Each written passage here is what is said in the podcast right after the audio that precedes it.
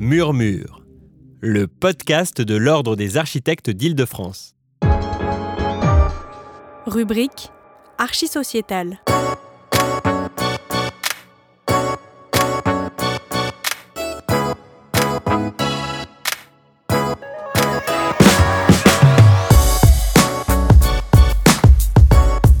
Suite de notre série sur les coopératives de logement à partir de l'exemple suisse, enregistré à l'occasion d'une journée de rencontres pilotée par Patrick Bertrand et Thomas Huguen, qui prend place au sein d'un cycle développé en partenariat avec la Cité de l'Architecture et du Patrimoine.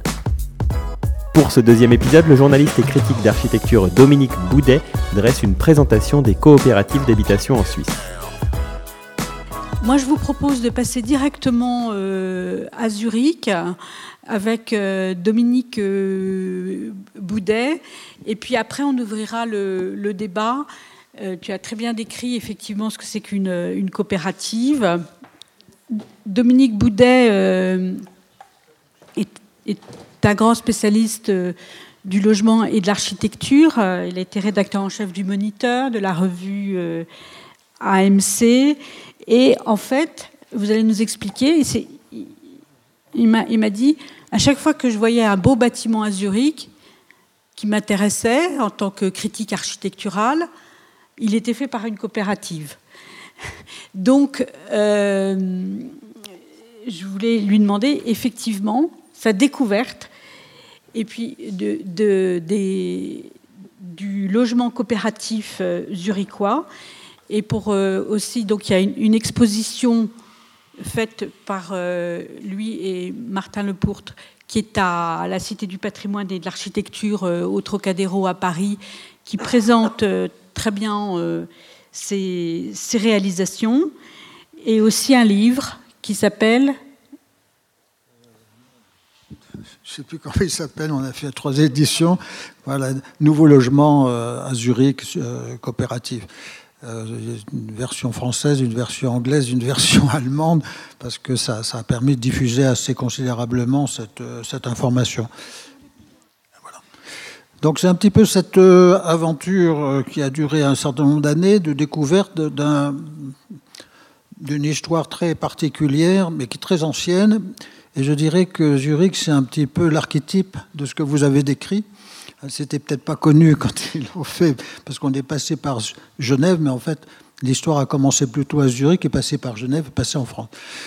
Et donc, on est exactement dans l'archétype euh, euh, un habitant, un droit de vote, euh, une double, une double appartenance, à la fois copropriétaire et locataire, et le côté absolument non lucratif, non économique, le côté le plus économique de, la coopérative. Je vais raconter rapidement, parce que je pense que c'est utile de comprendre d'où vient la situation zurichoise, qui est très très proche de la situation française, puisqu'on est à peu près dans les mêmes dates. Euh, j'imagine que c'est ce petit document. On est à Zurich, euh, image du début du 19e siècle. C'est une ville tranquille, plutôt campagnarde et qui tout d'un coup va se trouver développé euh, parce qu'il y a un banquier qui a considéré qu'il était urgent de brancher en quelque sorte euh, Zurich sur le réseau euh, ferroviaire qui est en train de naître, d'abord en Angleterre, ensuite en France, et il ne voulait pas que la Suisse soit ignorée. Et donc il a fait en sorte qu'il y ait une grande station, et de cette station, naturellement, il y avait de l'espace à attirer l'industrie, et Zurich est devenue une grande ville industrielle. Elle a commencé, comme toute ville industrielle, à avoir un problème de logement, bien entendu, de ses ouvriers. Ils ont commencé, parce qu'on est en Suisse, ils ont commencé à avoir, à pénétrer, à, développer une philosophie qui est très très ancienne en Suisse, où, on s'attend, on, cède mutuellement, parce qu'on vient, on vient de la montagne, qui est des pays qui nécessitent de s'entraider. Quand on est en train de garder les vaches euh, dans la montagne, il faut quelqu'un qui surveille en bas ce qui se passe, etc. Donc ils ont cette habitude et ils ont commencé tout de suite à faire un peu des premières, euh, premiers essais de coopérative. Mais surtout, la ville est intervenue et a trouvé. Il y a une, première loi importante date de 1905 et a obligé la ville, en quelque sorte, sous la pression des habitants, à faire du logement, du logement pour les, ouvriers. Et il se trouvait que très vite, la ville a décidé que c'était au moins aussi intéressant pour elle, elle n'a pas abandonné la fabrication de quelques logements, bien sûr, mais d'aider les coopératives à faire leur logement, puisqu'il y avait euh, là une dynamique naturelle. Et elle l'a fait de deux façons. La première, en limitant le montant de l'investissement pour commencer à faire une coopérative. D'habitude, c'est 30, 35, 40%, ce qui est considérable. Ça a été redescendu très très vite à 6 et 8%, et je crois que c'est toujours le cas. Donc c'est beaucoup plus acceptable, abordable.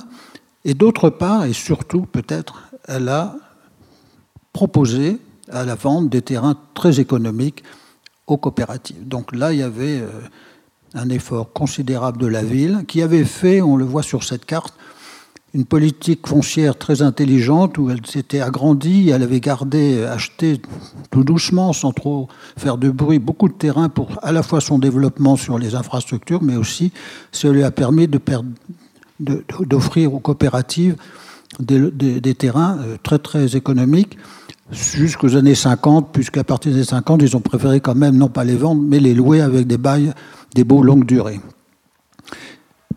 Et ce développement s'est fait avec des plans souvent très particuliers. C'était le, modèle de la cité-jardin qui avait été imposé par Steiner, l'architecte urbaniste de la ville, et qui construit, euh, qui s'est transformé. Les plans ont été construits hein, par les coopératives, par petits bouts, et quelquefois on voit là un état euh, en début, euh, début des années 40. On voit ici une situation franchement euh, d'un résultat qui, dans une autre territoire, toujours à Zurich, où là, cette coopérative, toujours la même, une, autre coopérative, mais toujours cette coopérative-là, a développé en quelques étapes toute cette, cette petite ville, ce, village de, qui fait 5000 habitants à peu près, au travers de différentes étapes.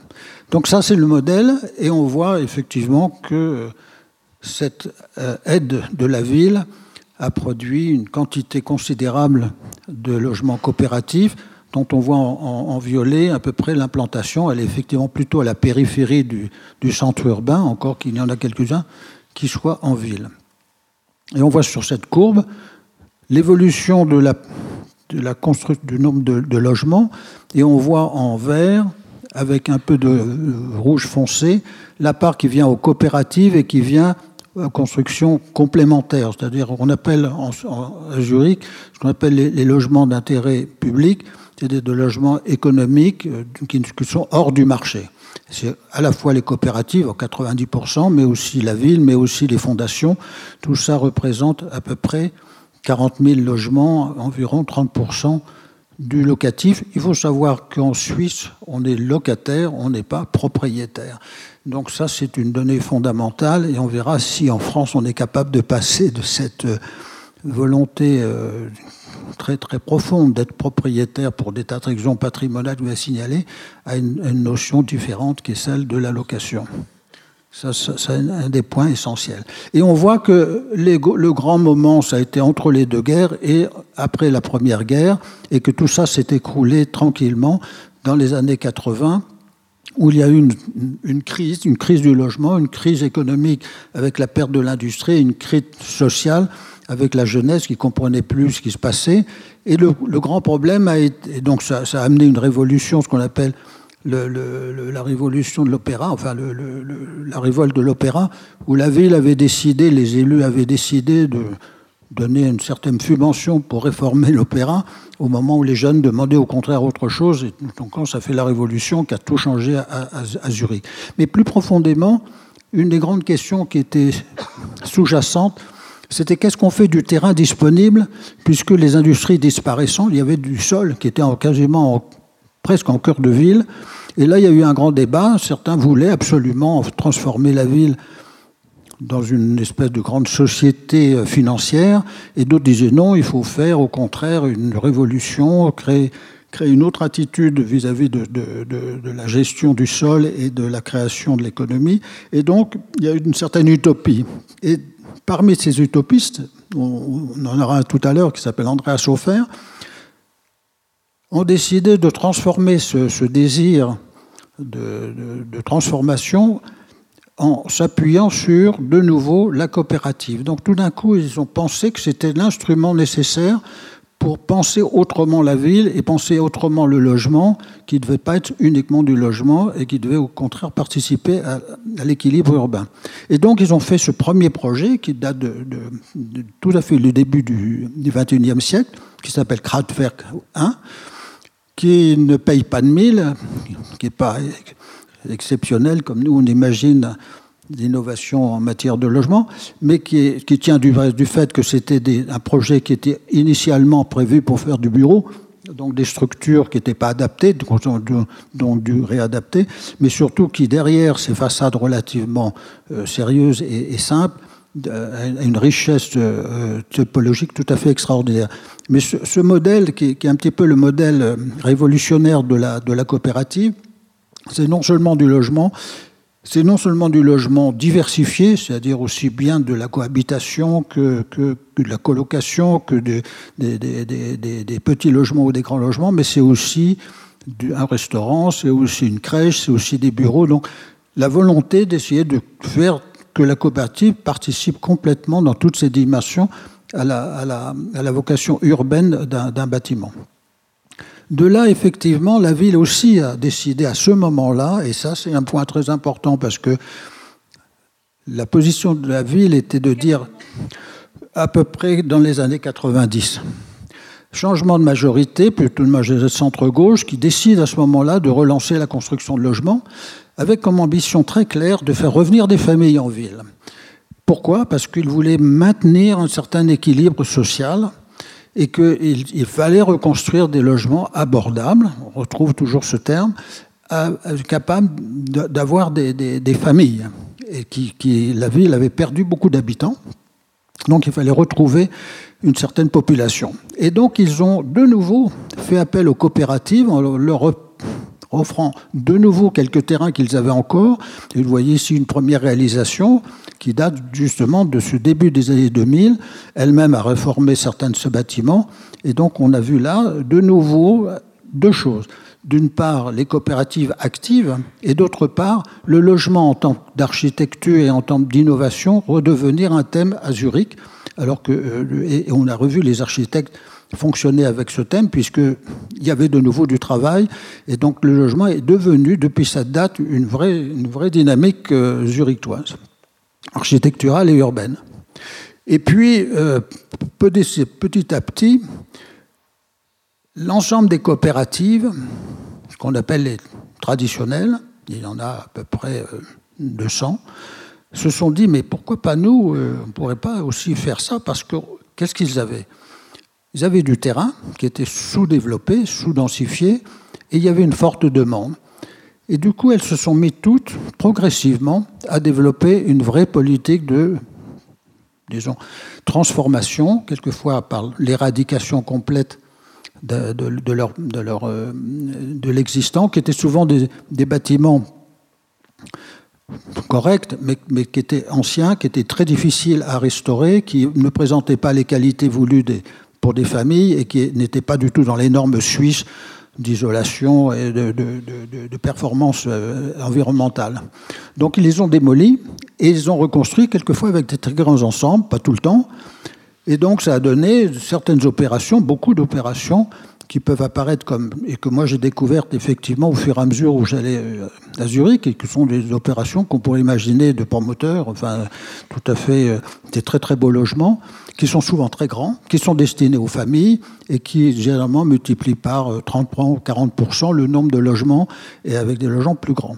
C'est des logements qui sont très performants, qui sont sur le plan écologique avec des performances tout à fait importantes donc, euh, euh, et ça, ça, transmet à la fois des aspects urbains qu'on a vus là, mais aussi une transformation du logement. Voilà, dans les anciens bâtiments de cette coopérative, ce qui était un, logement, et voilà ce qu'il est devenu dans, la, transformation. Et petit à petit, cette politique des, concours a permis effectivement de, en quelque sorte, de canaliser cette espèce de dynamique de construction en le donnant de la qualité. Et c'est vraiment les concours qui ont permis d'aboutir à des réponses architecturales et urbaines tout à fait originales, quelquefois original simplement parce qu'on refait de ce qu'on appelle nous une barre. C'était concours volus par la ville. C'est-à-dire que la ville avait, dans les années 80, décidé que tout terrain qui lui appartenait, qu'elle avait confié à une coopérative, devait, pour euh, obtenir le droit à construire, passer par un concours de façon qu'elle puisse contrôler la qualité. La ville voulait contrôler un peu ce qui se construisait sur son terrain. Donc elle a imposé cette règle. Cette règle s'imposait à ceux qui avaient un terrain loué à la ville.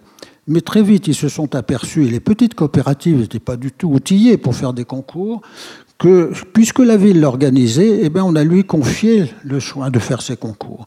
Et la ville a organisé les concours. On aura, certainement à, la Cité de l'Architecture un débat sur, sur justement les concours d'architecture, parce qu'elle l'a organisé de telle manière qu'effectivement, c'est devenu un instrument pour, un, vérifier la qualité des logements, et ça la coopérative sait bien ce qu'elle veut, mais deux, aussi vérifier l'insertion urbaine. Et là, par contre, c'est par le concours que des, formes de cette nature ont pu être acceptables par la, par, la, par la coopérative. Parce que construire une grande barque apparemment comme celle-ci, qui une barque est fondée sur le retour à la ville avec ce, ce grand boulevard qui redevient un boulevard urbain, mais qui en même temps, derrière, offre euh, des logements directement appliqués sur un parc avec les qualités qu'on voit et avec des, des, grandes loggias qui sont tout à fait remarquables. Donc on voit bien, et qui, qui font des logements traversants avec d'un côté la vue sur la ville, de l'autre côté sur le parc. Donc ça, c'est ce que les concours ont pu apporter. Mais les concours ont été même plus loin, c'est-à-dire que ça, c'est un concours dans une zone, disons, de, de densité de logements sans, sans, qualité urbaine particulière. C'est des bars plutôt bien faites, mais enfin qui sont tranquilles. Il se trouve qu'il y a une gare qui est juste à côté, donc ça permettait aux gens de connecter rapidement avec euh, la ville. Et deux coopératives, là ce n'est pas une transformation, c'est une création, deux coopératives ont acheté ce terrain et ont décidé de faire un concours et dans ce concours, la proposition, c'était effectivement de faire cette forme très bizarre, mais qu'une forme exceptionnelle.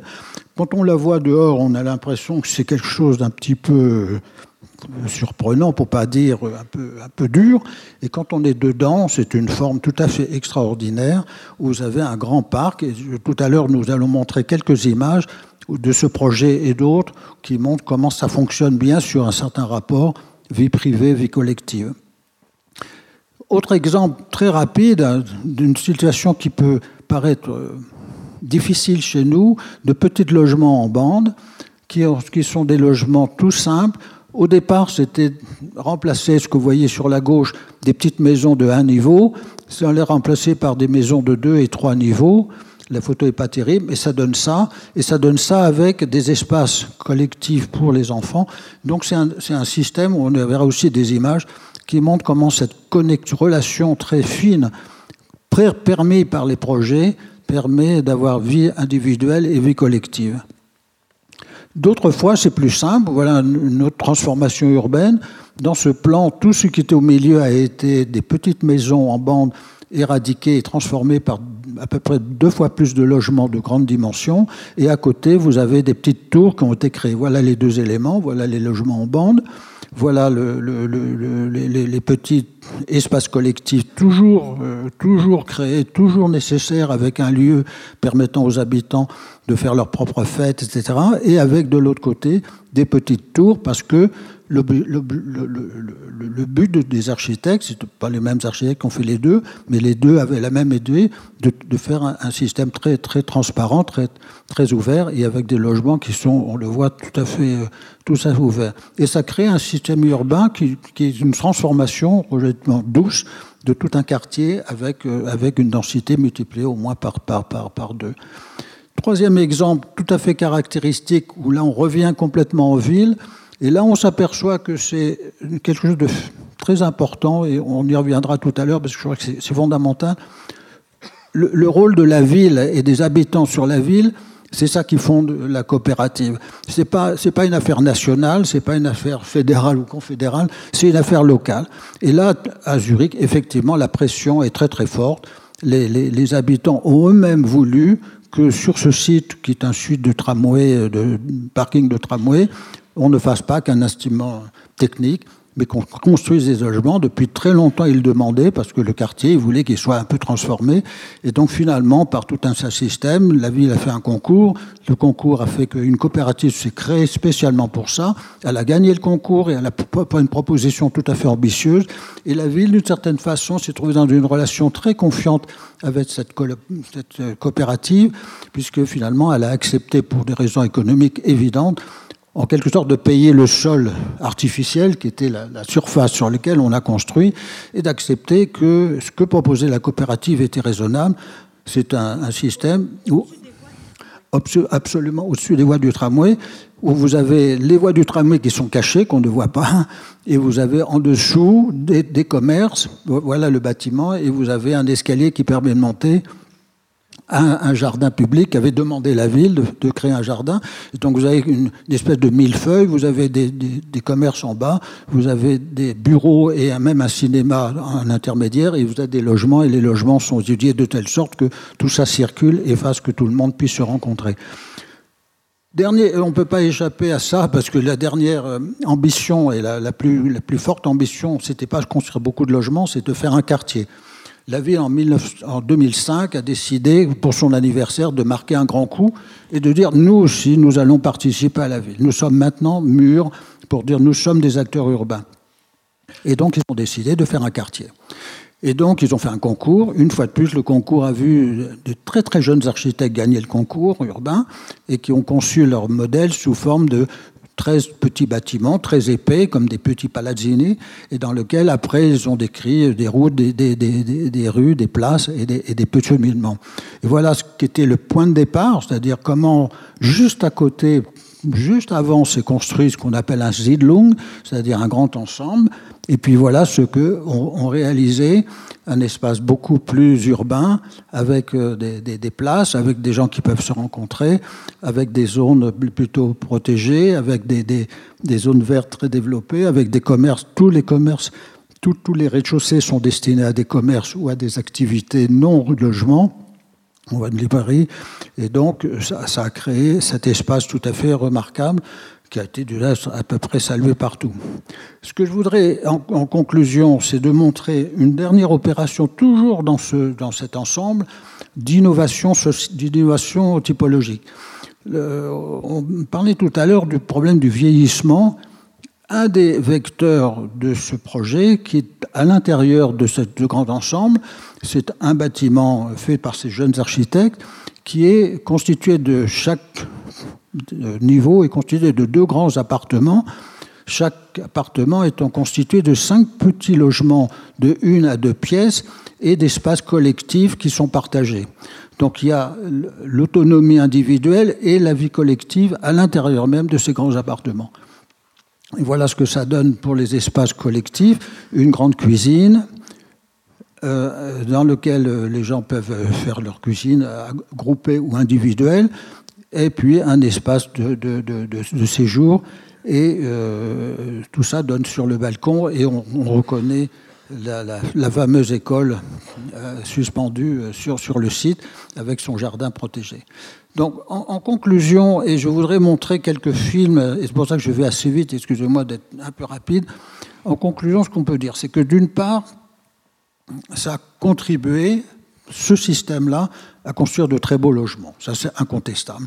Et parce que c'était la volonté de faire revenir des familles. Bon, c'est peut-être pas toujours le cas partout, mais c'est une des grandes questions comment faire vivre des familles. Donc ça, ce, premier point, je pense, est tout à fait, tout à fait intéressant et de montrer que le système le permet. Deuxièmement, le système est très souple. Il permet d'avoir des gens euh, maintenant acquis, des gens de différents euh, revenus, de différentes natures. On peut mettre à l'intérieur d'une coopérative, on a vu non seulement des, étudiants avec de la colocation, mais aussi, euh, j'ai vu ça, des, situations sociales ou de, médicales, par exemple. Il y a une coopérative où il y a des, deux, deux, niveaux d'étage qui sont pour, pour des, personnes, disons, c'est pas, des, pas médicalisés proprement dit, mais qui sont en relation avec un centre médical, mais qui sont logés là, etc. Donc on voit que c'est très très souple. Et pourquoi c'est souple? C'est que la coopérative, c'est une structure autonome. Elle ne dépend pas d'une grande structure organisationnelle. Ce sont les habitants eux-mêmes qui ont fondé la coopérative et c'est une, structure qui est gérée par les habitants qui font en quelque sorte dans un cadre bien qui, qui est défini, c'est le cadre de la, coopérative, c'est-à-dire c'est une, une, situation euh, qui, est en dehors du, marché, mais si elle reste dans ce cadre-là, elle peut avoir la liberté d'organiser comme elle le souhaite euh, ses, habitants. Et je citais le cas, par exemple, qui est très très très frappant à Zurich. À partir du moment où il y a cette autonomie, bien entendu, et c'est le deuxième point que je signalais, c'est une autonomie qui permet d'avoir, disons, un grand éventail d'habitants. Pas seulement des gens nécessiteux, si je puis dire, socialement, mais euh, des gens qui ont de l'argent, qui, qui peuvent payer le loyer. Et quand on ne peut pas, si on est bien resté dans les règles qui ont été fixées pour ce type de, de possibilité, c'est-à-dire d'accueillir des personnes qui vont être subventionnées en quelque sorte, à ce moment-là, on peut, euh, on a des, des, familles qui, sont, qui vont être un peu aidées généralement par le canton, mais donc on a bien cette mixité qui est tout possible, mais en même temps, ce n'est pas la ville qui décide de mettre les habitants là où elles sont, c'est la coopérative. Et donc la coopérative s'efforce toujours d'éviter qu'il y ait un ghetto, qu'il y ait de mettre ensemble les mêmes gens. Et donc il y a cette espèce de liberté qui est offerte par la par l'autonomie de la coopérative. Moi, je pense que c'est un élément extrêmement important. Le, troisième élément que je trouve fondateur, et on le voit à Zurich, c'est l'implication de la ville, de la commune. Euh, bien sûr, il faut des règles nationales, il faut une ingénierie financière, il y a beaucoup de choses qui sont mises en place, mais la relation avec la ville est fondamentale. Et à, Zurich, effectivement, elle a, permis ce développement, cette dépendance dans l'interdépendance, qui fait que la ville ne s'occupe pas de la coopérative. Quand la coopérative refait ses travaux, la ville ne lui dit pas ce qu'elle doit faire. C'est l'autonomie de la coopérative. Mais en échange de cette autonomie, la ville demande aussi, par exemple, que dans toute opération, il y ait une crèche. Donc c'est une relation relativement euh, souple entre la ville et pourquoi? C'est que et pas vraiment contractuelle. C'est, oui, bien sûr, mais si vous voulez, à Zurich, c'est un, peu la Suisse, c'est le, pays de la, négociation, donc euh, partenariat. Donc tout ça, ça fonctionne de temps en temps avec des frictions, mais pas nécessairement avec de la violence. Et je trouve qu'effectivement, pourquoi je dis que la ville et le, le local est si important, c'est que c'est là où je trouve le sol. Et c'est là où je trouve les habitants. C'est-à-dire comme les deux ingrédients fondamentaux, là-bas, le financement, il peut être partout. Euh, là, au contraire, on est... Et je pense que c'est ça qu'il faut, qu'il faut, euh, qui, fonde un peu le, système. Et le dernier élément, et je trouve que ces exemples sont tout à fait frappants, et pourquoi ça revient bien à cet aspect local, c'est, je pense que ce qui nous a...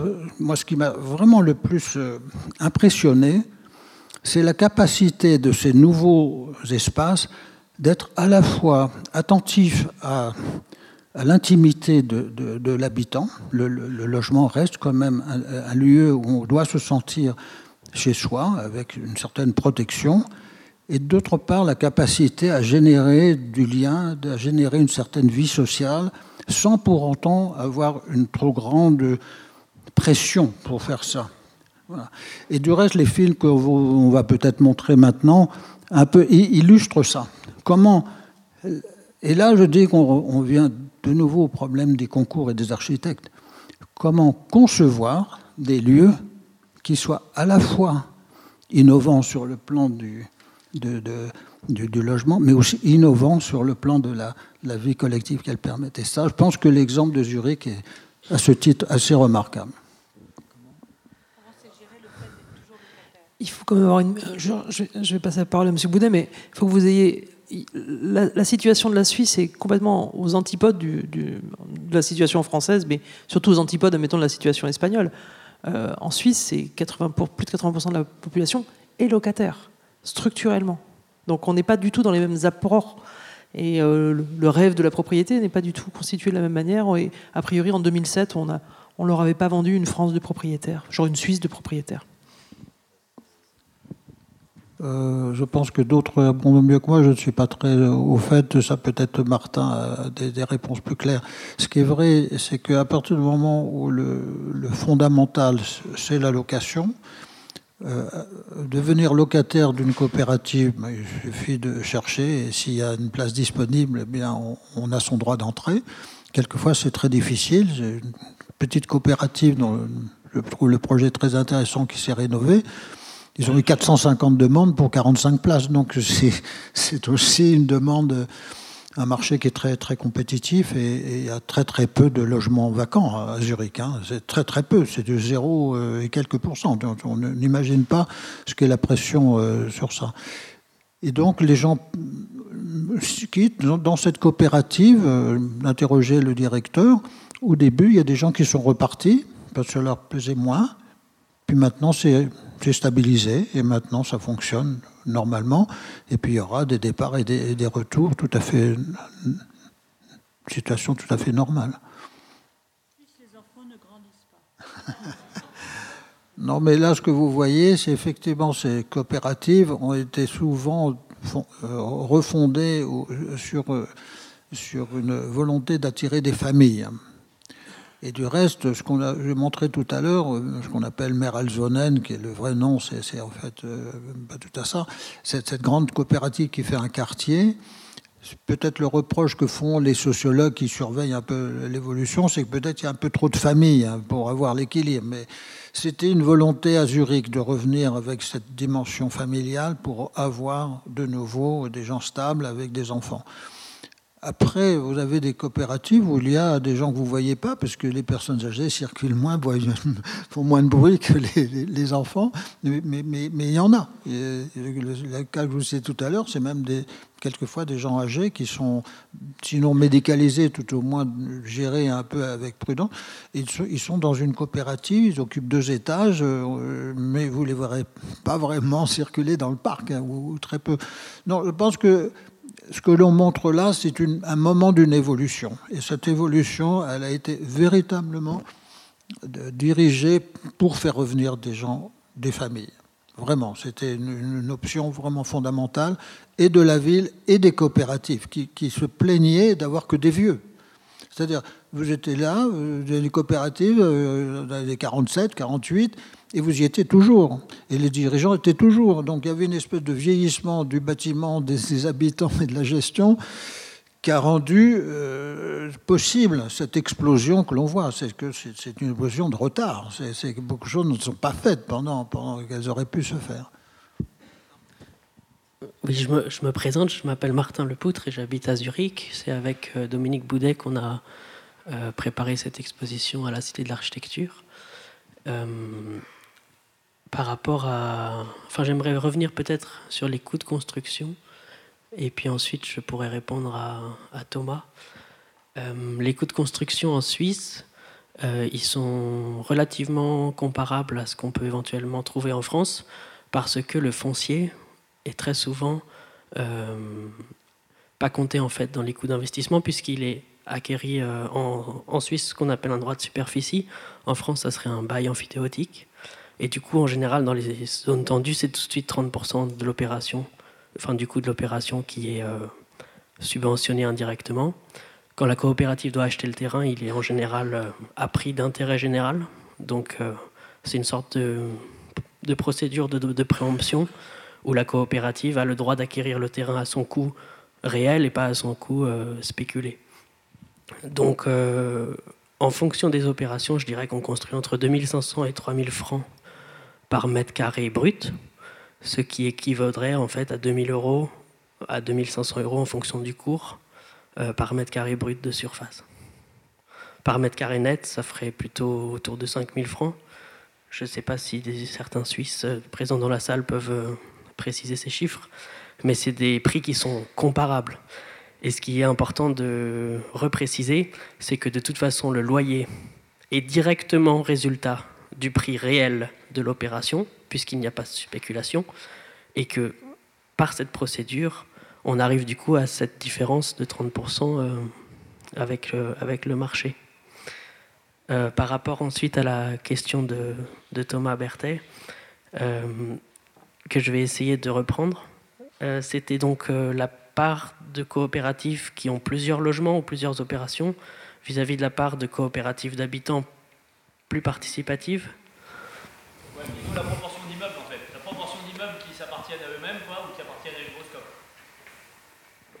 Euh, étant donné que Zurich est un des pionniers dans l'habitat coopératif, on a des coopératives qui ont jusqu'à 4000 logements. Euh, c'est, euh, je sais pas, une, euh, il y en a une qui est évidemment la plus ancienne, et puis une coopérative issue du mouvement ouvrier. Euh, J'imagine que ça représente entre 50 et 100 opérations sur, euh, sur toute la métropole zurichoise. Et puis il y en a d'autres qui euh, ont une opération, une dizaine de logements, et qui sont évidemment des coopératives non professionnelles, mais aidées par la fédération. Et on a aussi, et ceci c'est aussi un problème, beaucoup de primo-coopératives, qui sont des coopératives fondées, reconnues au registre euh, du commerce, mais pas encore euh, propriétaires de patrimoine. Donc ils sont à la recherche d'un terrain, euh, ce qui est le nerf de la guerre euh, en Suisse, et elles sont en concurrence les unes des autres, et parfois il y en a une qui peut réaliser euh, une opération dans le cadre d'un appel d'offres euh, de la part d'un propriétaire euh, bien intentionné ou bien euh, de la municipalité. Oui, oui. Oui, oui, juste pour dire euh, sur le statut locataire-propriétaire, le statut locataire dans une coopérative, c'est plus qu'un statut de locataire. D'abord, il y a le droit au maintien dans les- lieux et il y a la participation à la gestion euh, via la société coopérative. Donc, c'est quand même un, statut assez hybride entre propriétaire et locataire. Enfin, c'est comme ça que moi, je l'analyse. Euh, C'est un, locataire avec plus de droits qu'un locataire et c'est un propriétaire avec plus de contraintes qu'un propriétaire. Mais dans une copropriété, vous avez aussi des contraintes, ça vous le savez.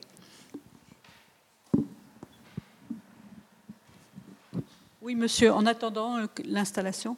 Oui Oui, euh, juste une petite question par rapport à la transmission justement. Euh, Est-ce que les enfants des coopérateurs ont un droit au maintien dans les lieux, priorité quelconque Est-ce que c'est un droit qui se transmet? Est-ce qu'il y a un droit à rester dans Est-ce qu'il y a un droit à rester pour les enfants dans l'appartement? Euh, à partir du moment où les coopératives sont autogérées, ça dépend donc des statuts qui sont votés par les habitants ou euh, les coopérateurs, parce qu'on est, on peut être coopérateur d'une coopérative sans habiter dans une opération. Et donc c'est euh, au cas par cas. En général, et aussi pour euh, la question de la pérennité de la mixité sociale, quand les enfants quittent un logement, par exemple, la famille ou le, le couple de parents qui reste là doit retrouver un appartement pour que la famille qui est en phase de décohabitation euh, puisse rester. Donc, euh, en principe, oui, parce qu'il y a des règles de densité qui sont encore une fois euh, réglées par, la situation statuaire. Donc c'est vraiment au cas par cas.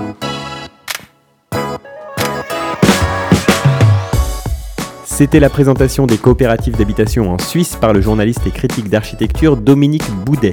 Deuxième partie de notre série consacrée aux coopératives de logement, enregistrée à l'occasion du séminaire du 24 octobre 2019, proposé par le Conseil régional de l'Ordre des architectes d'Île-de-France.